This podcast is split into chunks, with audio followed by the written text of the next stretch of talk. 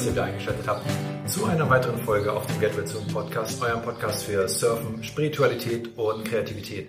Heute sitze ich hier wieder mit einem ganz besonderen Gast. Diesmal sitzen wir in Kreuzberg in Berlin. Ich sitze hier heute mit Afridun Amu, kurz Afri. Hey, schön, dass du hier bist. Grüß dich, Thomas. Ganz kurz zu dir. Du kommst ursprünglich aus Afghanistan, bist mit fünf Jahren mit deiner Familie seid ihr geflohen, ihr seid nach Russland gegangen.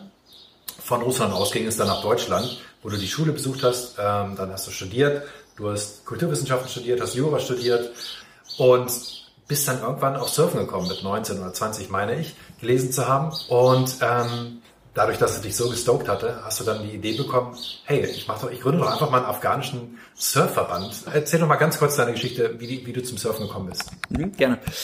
Und zwar, das war nach dem Abitur mit einer Handvoll Freunden dachten wir uns so, okay, hey, wir haben jetzt unseren Abschluss, äh, lass uns anfangen zu reisen. Ähm, wir sind Hitchhiken gegangen nach Frankreich und da an der Atlantikküste waren schon ein paar andere Freunde von uns, die schon öfter surfen waren. Einer von denen hat mir ein Brett in die Hand gedrückt. Ähm, und das war's so ziemlich. Ich bin mit dem Brett ins Wasser gegangen und wusste sofort, hey, das ist es. Ja. Ähm, das hat mir so viel Spaß gemacht, obwohl ich noch nicht mal großartig Wellen bekommen habe, aber einfach im Wasser sein, in, in dieser Natur mit dem Brett, den Wellen hinterher paddelnd. Ähm, ja, es war, wenn, wenn ich jemals in meinem Leben Liebe auf den ersten Blick oder auf den ersten Paddeln empfunden habe, dann war das da. Mhm. Damit hat das alles bei mir angefangen. 2006 war das. Ähm, ja, und dann, ähm, als ich dann von dem Trip zurückgekommen bin, war mir klar, ich will irgendwo hin, wo ich einfach mehr surfen kann. Äh, habe dann mit meinem Zivi begonnen, parallel dazu gearbeitet, um Geld zu sparen und bin dann mit einem Working Holiday Visa nach Australien gegangen. Da zum Rumreisen, aber einfach an eben zum Surfen. Und ja, da, da ging es halt so richtig los. Vorher war es eher so, wow, das interessiert mich voll, das will ich machen, aber spätestens äh, in Australien äh, wurde das ein fester Bestandteil meines Lebens. Mhm. Ja, und ähm, seitdem habe ich eigentlich jede freie Minute mit Surfen verbracht, auch wegen des Studiums. Du hast es gerade gesagt, ich habe zwei Sachen parallel studiert, an der HU ähm, Berlin Jura, an der FU Berlin Kulturwissenschaften, was für sich schon recht zeitaufwendig war, aber ich habe äh, tatsächlich es hinbekommen, alle Semesterferien am Strand zu verbringen und auch teilweise während des Semesters für die ganzen Klausuren am Strand gelernt. Ähm, und irgendwo in Marokko habe ich dann mal einen äh, Südafrikaner kennengelernt, sehr guter Surfer, der mir erzählt hatte, dass er den, ähm, den türkischen Surfern geholfen hatte, den türkischen Dachverband zu gründen. Also das, das Gründen selber ist jetzt kein großer Akt, kann ich auch als Jurist sagen, das ist relativ einfach. Ähm, aber was er geschafft hatte mit den türkischen ähm, Surfern, war, dass die ISA, International Surfing Association, also der Weltdachverband des Surfens, ähm, den türkischen Verband offiziell ähm, anerkannt hatte. Mhm. Und da war natürlich der Keim gesetzt. Okay. Da, das war, wo, wo, die Idee angefangen hat, äh, so einen afghanischen Dachverband zu gründen. War es schwer, die ISA davon zu überzeugen? Ja und nein. Ähm, damals war es so, dass die ISA ähm, Surfen olympisch machen wollte, was ja bekanntlich seit, seit zwei Jahren jetzt der Fall ist. In den nächsten Spielen Sommerspielen in Tokio wird Surfen das erste Mal vertreten sein. Es ist jetzt auf nächstes Jahr verschoben. Aber zu dem Zeitpunkt war es eben noch nicht der Fall. Und deswegen hatte natürlich die ISA ein Interesse daran, ähm, ja, Ländern es schnell zu ermöglichen, einen Verband zu gründen. Auf der anderen Seite Afghanistan, ein Land, was keinen Zugang zum Ozean hat, ein Land, das seit Jahrzehnten kriegsgebeutelt ist und was eben nicht die äh, bekannteste Surfszene hat, da gab es natürlich Bedenken. Insofern, das war schon, das war schon ein ziemlicher Verwaltungsakt, Verwaltungsaufwand, das hinzubekommen. Aber dann ähm, 2014, ich glaube nach drei Jahren Back and Forth, hat es dann geklappt, die offizielle Anerkennung bekommen von der ISA und damit äh, indirekt vom IOC. Okay, wow. Wie hat, wie hat sich das für dich angefühlt? So wissen, wow, ich habe Afghanistan jetzt quasi in diese Liga gebracht. ja, es war, es war schon schön.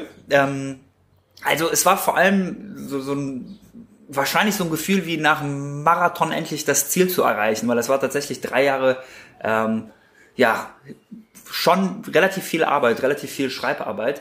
Ähm, aber der Punkt selber war gar nicht, war zumindest in meiner Erinnerung gar nicht so ein schöner Moment, sondern was, was ich in meiner Erinnerung als viel schöneren Moment ähm, abgespeichert habe, war, als wir 2015 in Ericeira, Portugal, äh, die ersten offiziell anerkannten afghanischen Surfmeisterschaft hatten. Mhm. Ähm, und ähm, danach das, das war echt ein eu euphorisches Gefühl. Also es geschafft zu haben, das auf die Beine zu stellen. Ähm, wir hatten sehr viel Unterstützung vom portugiesischen Dachverband, also die ganzen Judges, alles. Das, darum hatten sich die Portugiesen gekümmert und auch ähm, ja was was die ähm, Veranstaltung selbst anging, hatten wir sehr viel Support, aber trotzdem war das schon gefühlt eine ziemliche Mammutaufgabe. Mhm. Und dann bist du in dem Jahr wahrscheinlich auch das erste Mal für Afghanistan an den Start gegangen, oder? Nee, das, das kam tatsächlich später? später. Das war 2017 ah, ja. äh, in Frankreich, Biarritz, die ISA World Games. Ähm, genau, und da habe ich zum ersten Mal teilgenommen. Das war auch das Jahr kurz vor den Surf Games selbst, wo ähm, es offiziell wurde, dass Surfen olympisch wird. Und deswegen mhm. gab es auch in den ISA Games einen, einen ziemlichen Zuwachs an, an, an Ländern. Und ähm, ebenso 2018, da waren die äh, ISA äh, World Games, Shortboard World Games in ähm, Tahara, Japan. Mhm. Aber bis jetzt die, die schönsten ISAs und auch die größten waren definitiv die vom letzten Jahr, 2018, weil das waren die ersten offiziellen Qualifikationen für die Olympischen Spiele und da waren auch die ganzen WSL-Surfer, also für die Leute, die sich vielleicht beim Surfen nicht so auskennen, das sind dann die ganzen Top-Profis, ja. also die, die 20 besten Surfer und Surferinnen äh, weltweit und die haben dann auch teilgenommen, um sich eben zu, quali zu qualifizieren für die Olympischen Spiele. Ja, krass. Dann hast du sie alle gesehen, wahrscheinlich. So ziemlich, ja, ja, es war sehr interessant. Zum Beispiel, mh, Kelly Slater, also ich gehe mal davon aus, dass alle deine Hörer und Hörer Kelly Slater ja. kennen, war. Ich hoffe es auch. für die, die ihn nicht kennen, der Michael Jordan des Surfens und tatsächlich sogar noch erfolgreicher im Surfen als Michael Jordan im Basketball war. Einer der erfolgreichsten Sportler aller Zeiten. Elfmal Weltmeister, ne? Elfmal Weltmeister, unglaublich. Ja, das erste Mal, ich glaube mit 18 und das letzte Mal, glaube ich, mit 43 oder 44, mhm, ja. ist aber immer noch in der Welttour, wird ja. jetzt bald 47. Also unglaublich, was, was dieser Mann für eine körperliche Leistung erbracht hat und immer noch erbringt. Mhm. Auf jeden Fall, Kelly Slater war im Heat vor mir dran. Und wir saßen ähm, mehrere Stunden im, im Sportbereich und haben mitunter Schach gespielt. Sehr geil. Äh, Kelly Slater ist nämlich nicht nur kompetitiv, wenn es um Surfen geht, sondern in so ziemlich allen Disziplinen, die man sich vorstellen kann. Also ich könnte euch irgendwas ausdenken. Er ist, glaube ich, dabei im Wettkampf. Äh, und ich bin passionierter Schachspieler, muss ich dazu sagen. Habe mehrere Jahre lang hier in Berlin im ähm, Schachclub Kreuzberg gespielt, also auch Turniere. Ähm, ja, und die russische Nationalmannschaft, wie man sich vorstellen kann, war auch recht stark im Schach, so dass wir die ganze Zeit da vor dem, äh, zu den Vorbereitungen Schach gespielt haben. Und da hat sich Kelly Slater halt, äh, weiß ich nicht, eineinhalb Stunden dazugesetzt und äh, mitgespielt. Hat Spaß nice. gemacht. Wie hast du ihn erlebt? Boah, ich bin echt Fan geworden. Vorher muss ich sagen, hat mich das alles nicht so interessiert, generell so der, der ganze, ganze Profisport, das war so nie mein Ding.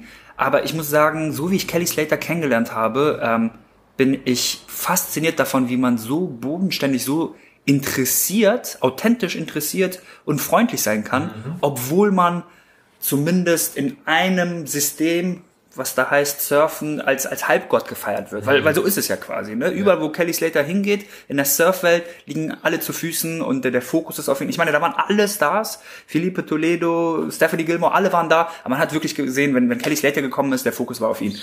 Und trotzdem dann so nett zu sein, ähm, das war schon, das war schon echt faszinierend. Also ich, ich war auch ein bisschen überrascht davon. Am ersten Tag, als ich so ein bisschen mit ihm gequatscht habe, habe ich dann irgendwann mal so meine Surfbretter genommen, als das Event zu Ende war und wollte gerade nach Hause gehen und dachte mir, also ich bin an ihm vorbeigegangen. Ich muss ganz ehrlich sagen, ich, ich habe ich habe ihm jetzt auch gar nicht großartig Tschüss gesagt, weil ich dachte mir so, okay, der ist mit so viel anderem beschäftigt und der ruft mir noch hinter, hey, hey, ciao, see you tomorrow. Also genau, und da, da, da dachte ich echt so, okay, krass. Und die Tage darauf waren halt genauso. Also echt, ähm, muss schon sagen, ist ein, ist ein cooler Typ, hat mir sehr gefallen. Cool. Ich glaube, er macht ja auch viel äh, Meditation, beschäftigt sich auch viel mit ja, Yoga, Spiritualität und so weiter, ne? Also da ist er, glaube ich, auch sehr verhaftet. Ja, ja, also tatsächlich haben wir viel über Afghanistan gesprochen.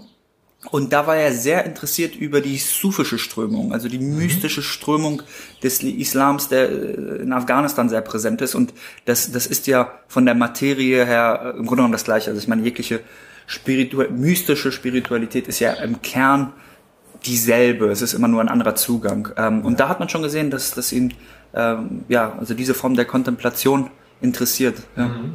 ja super. Klingt total spannend, mhm. mega hast du das quasi geschafft, diesen äh, Dachverband zu gründen und dann auch selber dafür zu surfen. Gibt es eine Zahl, wie viele Surfer gibt es in Afghanistan jetzt? Oder wie viele afghanische Surfer gibt es? Mhm. Ja, ist schwer zu beantworten. Also in der, in der ersten Meisterschaft waren wir zwölf Teilnehmende, mhm. weiblich und männlich. Das ist jetzt nicht unbedingt repräsentativ für das afghanische Surfen selber, weil ähm, natürlich ist die Möglichkeit in Afghanistan zu surfen begrenzt. Dazu kann ich später auch noch was sagen. Es ist äh, auf jeden Fall präsenter, als viele vielleicht glauben. Ähm, aber Afghanistan ist eines der Länder mit der größten Exilbevölkerung auf der Welt. Mhm. Ähm, und zwar in allen Ecken der Welt. Also ich selber habe Verwandte in Chile, in Kalifornien, in Australien und das sind alles Länder, wo man verdammt gut surfen kann. Mhm. Ähm, insofern, ich weiß es nicht genau. Ich, mhm. ich gehe mal davon aus, dass ähm, ja es, keine Ahnung, im, im mindestens dreistelligen Bereich, wenn nicht sogar noch höher ist. Also mhm. dass, dass da wirklich äh, Leute ja, ähnliche Freude am Surfen haben, wie ich sie vielleicht empfinde. Okay, aber gibt es denn, gibt es denn eine Zahl, äh, wie viele Afghanen quasi deine, äh, mit, in die, mit dir in die Competition gehen für Afghanistan? Ja, also ähm, das letzte Mal waren wir zwei afghanische Surfer mhm. in der Mannschaft. Ähm, in den, also diesen World Surfing Games, die eigentlich hätten im Mai stattfinden sollen, wäre auch das erste Mal eine Frau dabei gewesen. Mhm. Ja, super. Äh, voll, ja. Und, und ich hoffe mal, dass das nächstes Jahr wenn es da stattfinden soll, äh, es zu dieser Premiere kommt.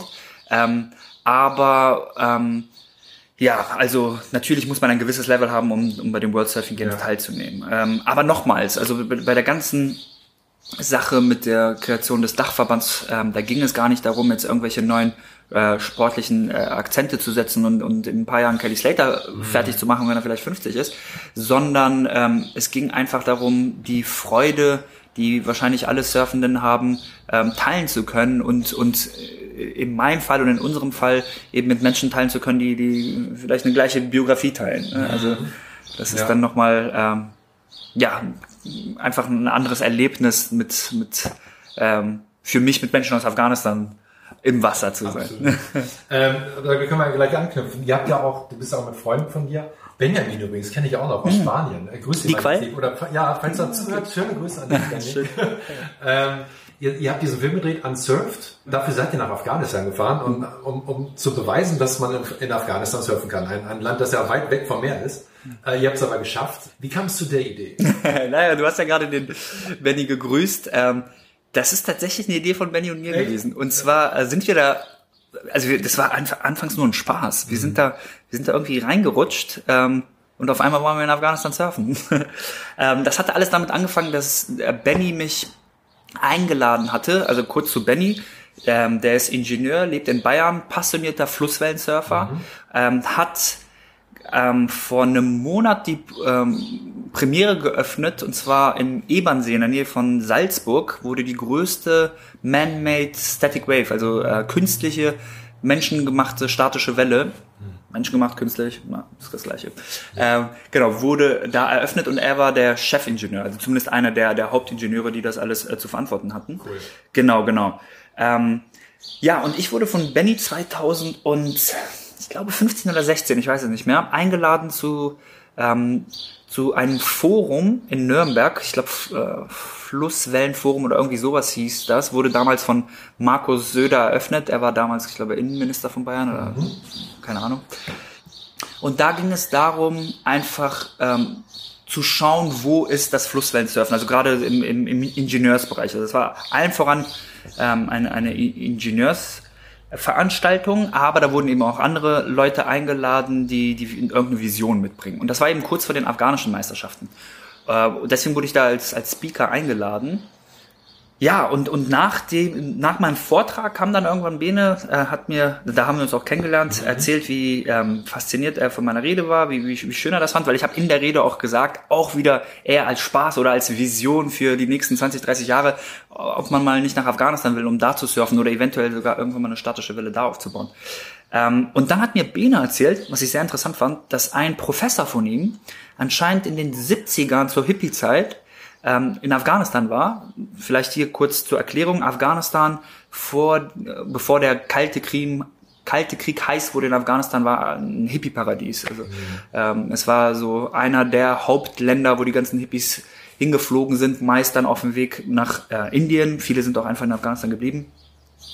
Und anscheinend war eben ein Professor von ihm äh, damals in Afghanistan und dieser Professor selber, heute begeisterter Flusswellensurfer, meinte, dass es ein unglaubliches Potenzial fürs Flusswellensurfen in Afghanistan gäbe.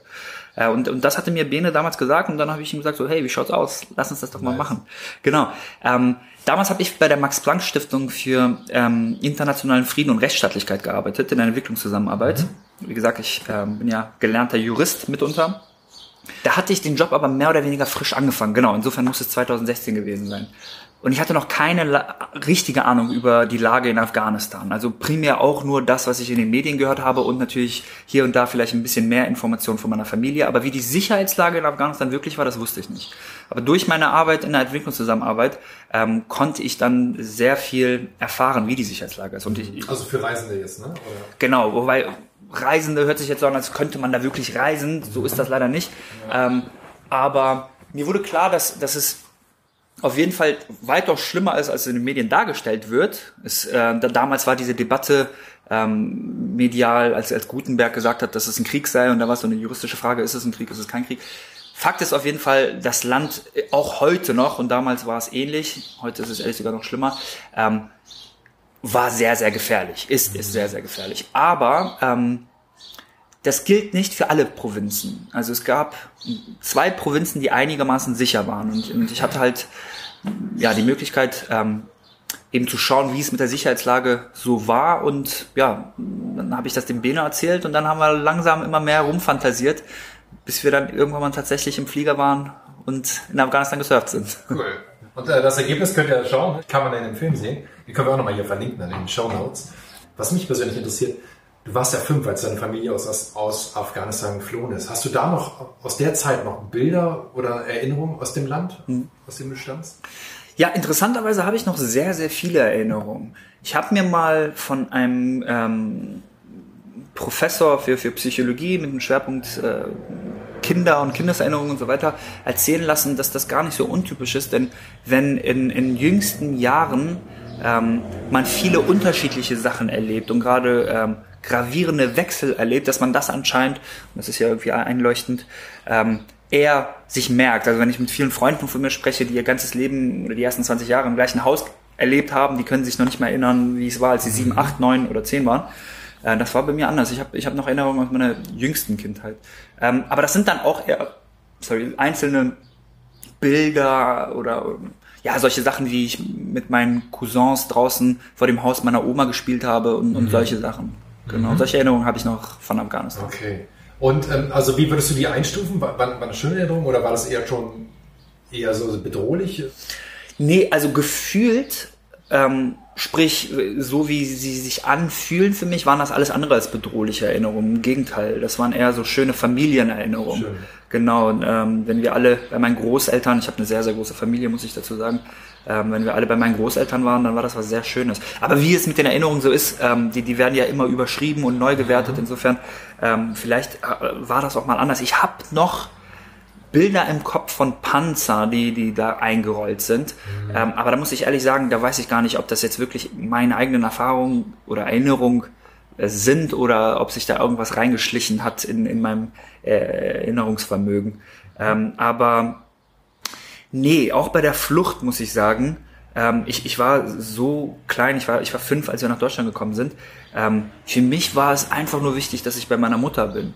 Ich meine, der, die schlimmste Erfahrung, an die ich mich noch erinnern kann bei der Flucht war, als wir irgendwann mal zeitweise getrennt waren und ich hatte das Gefühl, meine Mutter ist weg. Mhm, okay. Aber als meine Mutter dann wieder bei mir war, ähm, war dieses Gefühl schon weg, obwohl mein Vater, äh, meine Schwester und meine Großeltern tatsächlich weg waren. Wir hatten, wir hatten die erstmal verloren. Aber ich weiß noch, dass, dass mich das relativ wenig gewurmt hat, weil mir ging es nur darum, irgendwie bei meiner Mutter bei zu sein. Mutter zu sein. Ja. Ja. Wow, okay.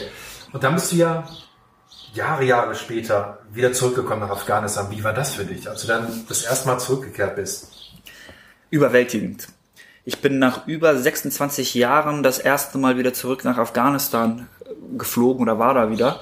Äh, und zwar mit der Max-Planck-Stiftung, ähm, wo ich in einer Entwicklungszusammenarbeit, wie eingangs gesagt, gearbeitet habe. Aber ähm, ja, die Erfahrung war, war echt krass in, in mehr, mehrerlei Hinsicht. Also emotional hat mich auch total mhm. weggehauen. Ich, ähm, ich, ich hatte auch permanent Tränen. Also ich musste, also in, in den seltsamsten Momenten kamen, kamen diese Gefühle in mir hoch. Ähm, ja, also für mich war Afghanistan lange Zeit lang ähm, einfach nicht so richtig fassbar. Also es war immer ein Teil meines Lebens. Ähm, ich ich habe zu Hause immer Persisch gesprochen. In, in der Familie ähm, haben wir immer so weit wie möglich in afghanische Kultur gelebt und ich habe auch eine enge Verbindung mit meinen ganzen Cousins und Cousinen. Ähm, aber trotzdem war, war Afghanistan für mich immer nur etwas, in, was ich aus Erzählungen kannte. Also diese paar Erinnerungen, die ich hatte, hatten jetzt nicht äh, genügt, um, um, um selber so ein, so ein größeres Bild zu haben, sondern es war eher etwas ja, so, so ein Garten Eden in der, in den Erzählungen von meiner Elterngeneration, also Onkel, Tanten und so weiter. Und gleichzeitig wurde das dann gepaart mit dem, was ich in meinem ähm, Studium der Kulturwissenschaften gelernt hatte. Ich hatte meinen Schwerpunkt in Iranistik, mhm. wozu auch Afghanistan gehört. Und insofern, ähm, ja, ich hatte so viele Vorstellungen, Gedanken, alles Mögliche über Afghanistan und dann wirklich nach so langer Zeit ähm, in dem Land zu sein, ähm, das war schon krass. Intensiv. Ja, ja. Wie, wie, hast du die Leute da erlebt? Ihr, ihr, seid da, ihr seid da mit den verschiedensten Leuten in Kontakt gekommen, auf der Reise dann, auch als ihr den Film gemacht habt, hinterher. Ähm, wie war das für dich? Mit den eigenen Landsleuten, wie, die wirklich vielleicht noch nie rausgekommen sind aus dem ganzen Land, dann aber in Kontakt, Kontakt zu treten, mit, da du jetzt mittlerweile eine völlig andere Perspektive der ganzen Welt wahrscheinlich hast, ne? Mhm.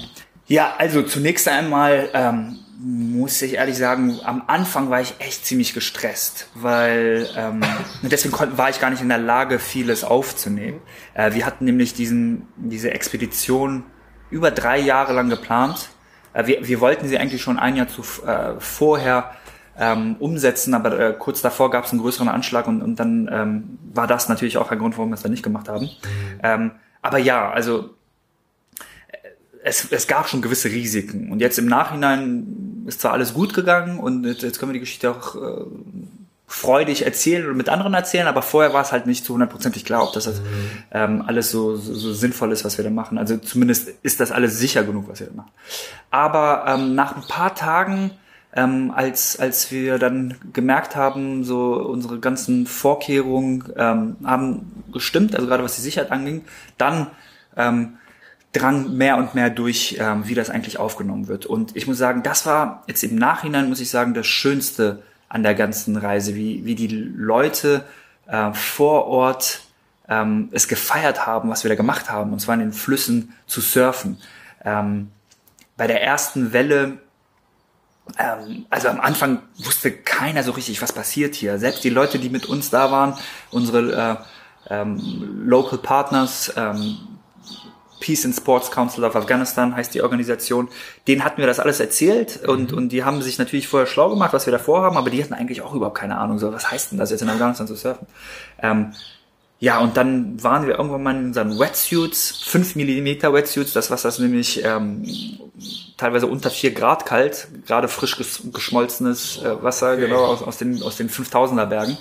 Ähm, gleichzeitig war die Außentemperatur über 40 Grad mhm. und wir hatten ähm, na, diese Life-Jackets, Helme, alles Mögliche und mussten teilweise noch bei, weiß gar nicht wie hoch das war, ich glaube so 3000 Meter Höhe, also hohe Altitude, mhm. noch einen guten Marsch hinlegen in diesen Wetsuits.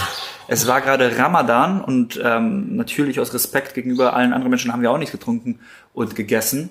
Ähm, und das war schon eine ziemliche Tortur. Mhm. Also krasse Überhitzung, erstmal bis zum Fluss zu kommen und dann in den Fluss zu springen. Und die Leute drumherum dachten auch so, okay, was, was, was machen die da? Was sind, da, was sind das für Spinner?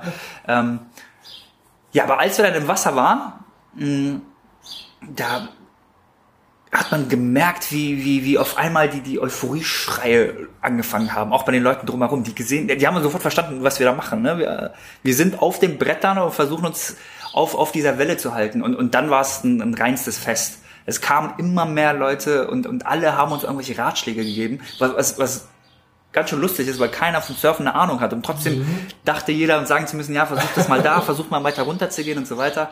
Ähm, und so ging es dann die ganze Zeit weiter. Ähm, und am schönsten war es noch, als, als die ganzen Kiddies dazu gekommen sind. Und für die ist das ja dann natürlich nochmal, also die können ja noch viel eher sich öffnen und freuen. Ähm, ja, also es wurde sehr positiv aufgenommen, was mhm. wir da gemacht haben. Ja, super. Was war denn so während des Trips äh, dein einprägendstes, deine einprägendste Erinnerung? Das mit den Kindern hatte mich schon sehr umgehauen. Das fand ich schon sehr, sehr cool. Mhm.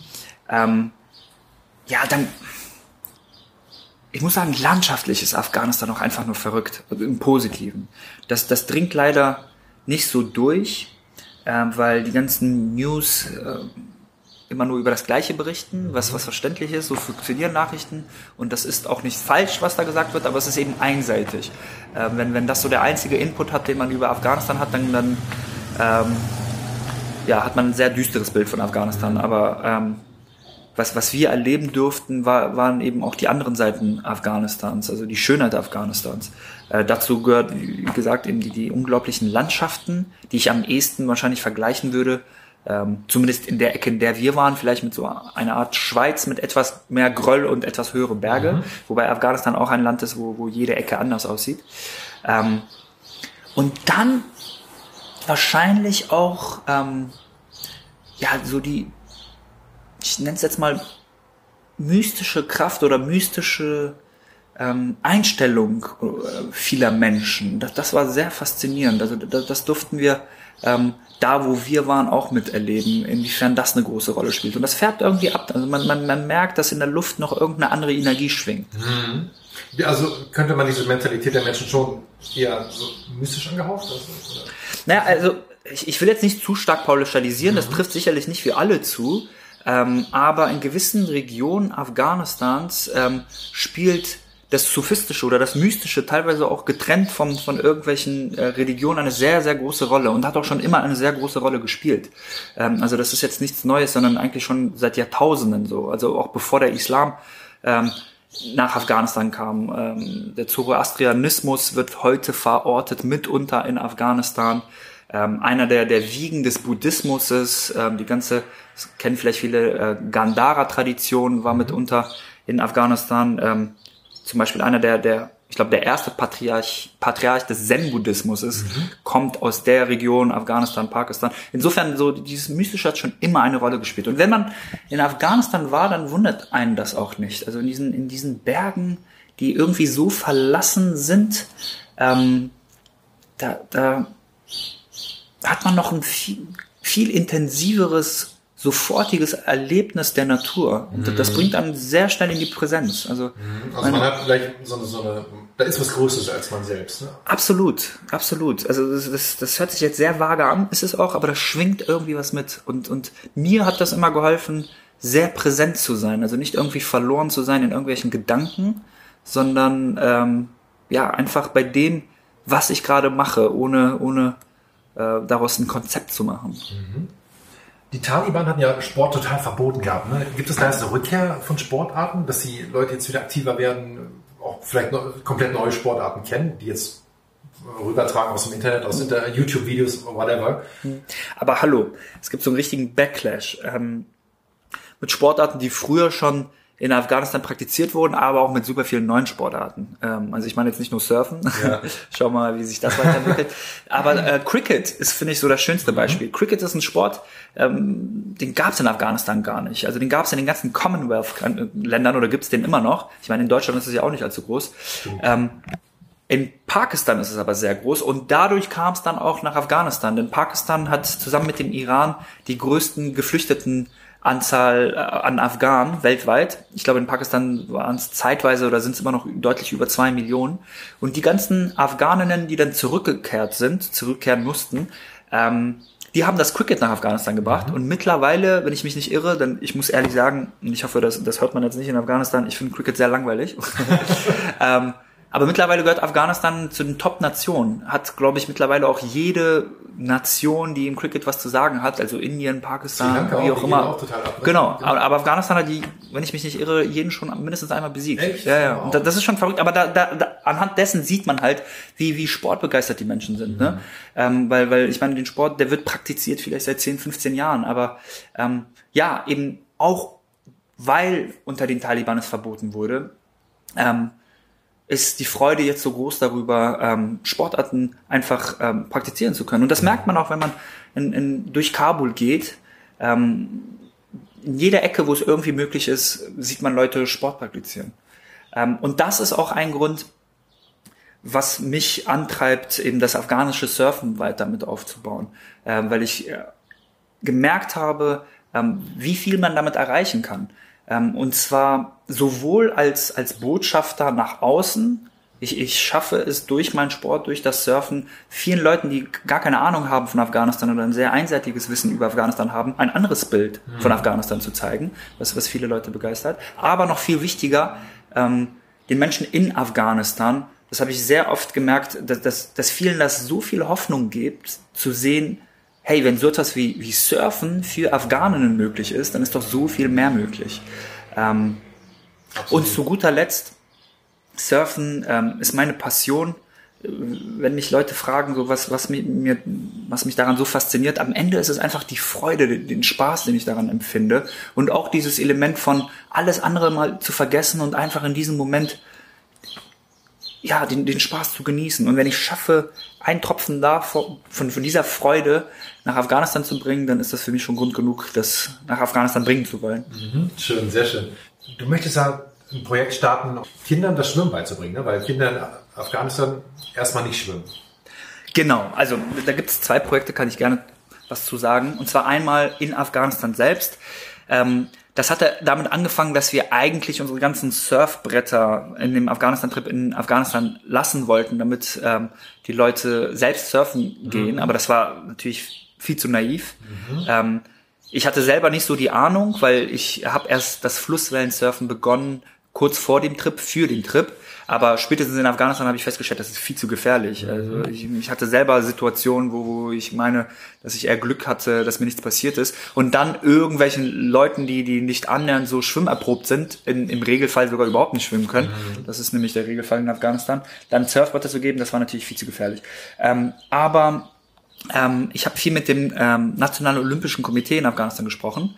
Ähm, und ähm, also die Vision ist immer noch irgendwann mal Afghaninnen aus Afghanistan vielleicht in irgendwelche Olympischen Spiele ähm, hinbringen zu können. Vielleicht in Paris oder Los Angeles, das sind ja dann die nächsten Destinationen. Mhm. Ähm, aber der erste Schritt dahin ist natürlich das Schwimmen. Und, und ich generell glaube ich, sollte Schwimmen so eine elementare Sache sein, die die Kinder beherrschen sollten. Ja. Ähm, und genau, ähm, deswegen hatten wir daran gearbeitet, zunächst einmal eine Schwimmhalle zu bauen, und zwar in Zentralafghanistan, in Bamian. Ähm, das ist eines der zwei sicheren, sichereren Regionen in Afghanistan. Äh, ich muss aber ehrlich sagen, das ist leider zum Erliegen gekommen, nur nicht mal wegen Corona, sondern einfach, weil die Sicherheitslage sich leider dramatisch verschlimmert hat in den letzten mhm. Jahren in Afghanistan. Und insofern äh, müssen wir mal schauen, wie wir das umsetzen können. Aber ein anderes Projekt, was hoffentlich im Oktober starten wird, und zwar hier in Berlin, das ist ähm, ein Surfprojekt mit Geflüchteten aus Afghanistan. Ach, schön. Super. Genau. Und das machen wir zusammen mit Wir machen Welle. Das ist die NGO von Sebastian Steutner. Mhm. Ähm, für die, die den nicht kennen, das ist der äh, bekannteste, würde ich sagen, deutsche Surfer, einer der besten Big Wave Surfer der Welt. Äh, sehr cooler Typ. Hab ihn auch hier in Berlin kennengelernt. Ähm, und genau seine NGO, die er zusammen gegründet hat mit seiner Schwester Johanna Steutner, die auch hier in Berlin lebt und die auch ähm, ähm, die, die NGO führt, die ähm, nutzt den, den Ansatz der Surftherapie. Also in den letzten Jahren hat man einige wissenschaftliche Ergebnisse ähm, herausgebracht, äh, aus denen hervorgibt, dass Surfen eben sehr stark Menschen mit, mit Depressionen, traumatischen Erfahrungen und dergleichen helfen kann durch das Surfen. Es gibt ein größeres ähm, Projekt mit Surftherapie, ich glaube bei der US Army und auch bei der dänischen Armee, ähm, und was wir uns gedacht haben, zusammen mit Ja, ähm, das ist der größte afghanische Geflüchtetenverein Deutschlands, ähm, dass wir ähm, Afghaninnen das Surfen beibringen wollen und, und begleitet durch Psychologen ähm, und Psychologinnen ihnen helfen wollen, eventuell sogar traumatische Erfahrungen besser dadurch zu verarbeiten. super. Genau, und das ist jetzt ein Projekt, was, was hoffentlich im Oktober ähm, starten wird. Wir ähm, sind gerade noch dabei, es äh, komplett finanziert zu bekommen. Mhm. Also für, für alle Zuhörenden, falls ihr Interesse habt an, an äh, so ein Projekt, meldet euch gerne bei uns. Ähm, und ja, das wie, ist so. Macht ihr eine Crowdfunding-Kampagne oder wie, wie startet ihr das? Schauen wir mal. Also wir versuchen tatsächlich das erst nochmal mit, mit vielleicht einem, einem Partner äh, allein finanziert zu bekommen, mhm. ähm, aber eventuell ähm, machen wir auch eine Crowdfunding-Finanzierung, vielleicht nicht jetzt beim Pilotprojekt oder müssen wir mal schauen. Ja. Ähm, aber das stand auf jeden Fall auch zur Debatte. Super, schön. Und ähm, du persönlich hast auch noch ein Ziel. Du, du möchtest gern Olympia surfen, stimmt's? Also das ist das ist jetzt nicht so die das große Ziel meines Lebens, aber tatsächlich ist es das, wofür ich mich jetzt ähm, letzten Jahr und diesem Jahr vorbereitet habe. Mhm. bin ja zugelassen, in den ISA World Games in den nächsten teilzunehmen, was äh, die letzte Olympia-Qualifikation ist. Ähm, ich war jetzt auch, bevor die ganze Corona-Sache angefangen hat, ähm, also der, der, der Lockdown oder, oder wie auch immer die Beschränkungen, ähm, habe ich vorher in Hawaii und Indonesien trainiert. Indonesien war meine Base. Ähm, aber ja, die, die ähm, Olympischen Spiele wurden verschoben und damit auch die Qualifikation. Insofern ähm, jetzt gerade ähm, bereite ich mich jetzt nicht äh, so intensiv vor wie noch vor ein paar mhm. Monaten. Okay. Du, du wohnst ja auch in Berlin. Ist es dein Hauptsitz oder? Ja, ne? ja also ich, ich bin, ähm, wenn ich in Deutschland bin, überwiegend in Berlin, ähm, muss aber sagen, dass ich seit 2015 gar nicht mehr so oft in Deutschland bin. Auch eher unregelmäßig dann, ne? Genau, letztes Jahr war ich, glaube ich, insgesamt vielleicht zwei Monate äh, in Deutschland. Ähm, ja, und jetzt ähm, muss ich mal schauen. Also ich muss jetzt auch langsam wieder trainieren, denn im November sind offiziell noch die asiatischen Meisterschaften angesetzt mhm. ähm, und die Asian Beach Games ähm, und so langsam so, so schön das auch gerade ist, andere Sachen, sportliche Sachen auch hier ausprobieren zu können, mhm. muss ich mich aber trotzdem wieder surfit machen, um äh, bei den Wettbewerben dann auch ähm, ja, sinnvoll teilnehmen zu können. Ja. Was, war, was ist dein nächstes Ziel? Also wo, wo fährst du als nächstes hin? Ähm, Portugal, ich werde aber nicht genau sagen, wohin. Okay, sehr gut. Aber jetzt im Sommer oder dann im Herbst? Ähm, nächste Woche, wenn es dann klappt. Okay, ja. Wow, okay. Ja. Cool. Letzte Frage. Ähm, wie, was bedeutet dir das Meer? Hm, boah, das ist, das ist eine große Frage. Ähm, ja, also ich, ich plapper mal jetzt einfach drauf los, was mir in den Sinn kommt. Natürlich ist, ist, ist Surfen ein, ein, äh, eine Beschäftigung oder eine, eine Sache, die einen sehr großen Raum in mein Leben einnimmt und, und da gehört das Meer äh, ja natürlich auch dazu. Ähm, aber es ist, glaube ich, nicht nur das. Also es ist auch einfach diese, diese unmittelbare Natur, was das Meer ist, ne? diese, diese Weite. Ähm, und dazu auch die Wellen. Also die, die Wellen haben schon immer eine Faszination auf mich gehabt, auch weit bevor ich mit dem Surfen angefangen habe. Ähm, ja, es ist, ähm, das ist jetzt nicht nur mit dem Meer so, sondern das ist generell in der Natur so. Für mich gibt es nichts, was mich so schnell ähm, klar werden lässt wie, wie Natur und damit auch wie, wie das Meer. Und mit, klar meine ich, ähm, dass, dass ich nicht mehr in Gedanken verloren bin, in Erinnerungen oder irgendwelche Tagträume, sondern einfach nur wahrnehme, was gerade passiert. Und wenn ich sage, was passiert, meine ich damit sowohl das Äußere, also was im Meer, in meiner Umgebung passiert, als auch das Innere und erfahren oder, oder gefühlt ist es noch nicht mal ein Unterschied, sondern es ist einfach nur ein, ein Geschehen. Also das sind jetzt so tiefere Zustände, die ich ähm, tiefere Bewusstseinsebenen, die, die ich immer mal wieder erfahre, in der Natur oder natürlich auch in der Meditation. Ähm, ja, also ich bin jetzt vielleicht ein bisschen abgedriftet, aber wenn du fragst, was ist das Meer für mich, dann würde ich sagen, ähm, ja, es ist sehr, sehr vieles, aber vor allem auch äh, eine Möglichkeit, einfach in, in den Moment anzukommen. Mhm. Super. Du meditierst auch regelmäßig, mhm. ja, ne? Super. Sehr schön. Ähm, äh, können wir auch gleich mal weitermachen. Stimmt. Das, was ist denn dein Verhältnis zur Spiritualität? Das hattest du ja schon angeschnitten. Mhm. Magst du da noch kurz was zu erzählen? Ja, also ich finde, ich finde, das ist jetzt eine rein semantische Aussage. Ich finde, mhm. den Begriff Spiritualität, der ist für mich ein bisschen belastet. Ähm, kann auch sein, dass, dass ich da einfach selber eine, eine ähm, seltsame Wahrnehmung habe, aber ich, ich konnte lange mit Spiritualität, mit dem Begriff Spiritualität mhm. nichts anfangen, weil ich immer dachte, das ist irgendwie so ein, so ein esoterisches ja. Larifari und bla bla. Bis ich dann irgendwann mal selber intensive, wenn ich sogar so ein mystisches Erlebnis oder ein, ein besonderes mystisches Erlebnis hatte, was, was bei mir, das hat disruptiv gewirkt, das hat äh, eigentlich so ziemlich alles auf den Kopf gestellt. Und seitdem verstehe ich den Begriff auch anders oder ich kann ihn auch anders verstehen. Ähm, und ich habe ja eingangs schon gesagt, in Afghanistan äh, ist Spiritualität äh, ja sehr präsent. Also ich habe auch von meinem Großvater, der vor ein paar Jahren verstorben ist, ähm, dahingehend, ohne, ohne dass ich es damals wahrgenommen habe, aber jetzt sehe ich das viel äh, erfahren dürfen. Ähm, und deswegen jetzt weg vom Semantischen mittlerweile, ähm, ja, äh, ist für mich Spiritualität, verstehe ich so eben, ähm, hm, es ist jetzt schwer in Worte zu fassen, aber ich würde sagen, diese Klarheit, von der ich gesprochen habe, in die anzukommen. Nicht in irgendwelchen Illusionen zu leben oder in, in, in, ähm, in Konzepten sich zu verlieren, was für mich auch heißt, irgendwelche Nichtigkeiten nicht nachzugehen. Ähm, also klar, ich, ich führe mein Leben im Grunde genommen wahrscheinlich genauso, wie ich es vor zehn Jahren gemacht habe, aber nicht mehr so verbissen. Es geht jetzt für mich nicht mehr darum, irgendwelche äußeren Ziele zu erreichen, weil ich, glaube ich, für mich verstanden habe, dass es ähm, im Endeffekt keine Rolle spielt. Weil, weil wenn ich einer Sache, wenn ich ein Bedürfnis habe, dann, dann kann, da können immer nur zwei Sachen sich daraus ergeben. Und zwar entweder, dass ich vergeblich diesem Bedürfnis hinterherlaufe und dadurch frustriert bin, ähm, oder dass ich es erreiche und dann feststelle, so, hey, Moment mal, so wichtig war mir das vielleicht doch das nicht. Doch nicht ne? Genau, und dann irgendwie es eigentlich noch irgendwie schlimmer ist, weil es dann noch nicht mehr den Halt mehr gibt, sondern die Frage stellt so, okay, was jetzt? Ähm, sondern indem ich einfach nur wahrnehme, was passiert, erfüllt mich das so viel mehr als in, als irgend ja Scheuklappen aufzusetzen und einer Sache hinterher zu jagen, weil und das ist vielleicht Spiritualität. Also in diesem Moment würde ich das vielleicht so gerne definieren. definieren. Ähm, den, den Zauber und die Faszination des Lebens in jedem Moment erleben mhm. und es nicht verkürzen durch, durch irgendwelche Ziele, die man sich setzt, die, die wahrscheinlich genauso willkürlich sind wie alles andere. Ja.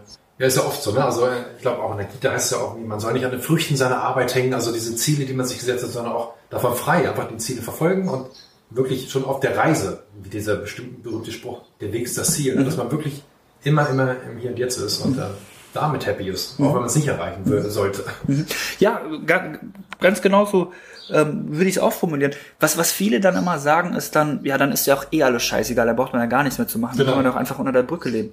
Aber das heißt es gar nicht zwingend. Mhm. Nur weil man nicht verbissen an einer Sache festhält, heißt das nicht, dass man überhaupt keine äußeren Sachen, äußeren Ziele mehr erreichen muss. Es geht aber einfach nur darum, dass man, ähm, dass man das Ergebnis, was rauskommt, nicht vorwegnehmen sollte. Weil wir auch gar nicht in der Lage sind, irgendwie sinnvoll zu beurteilen, was denn tatsächlich später gut ist.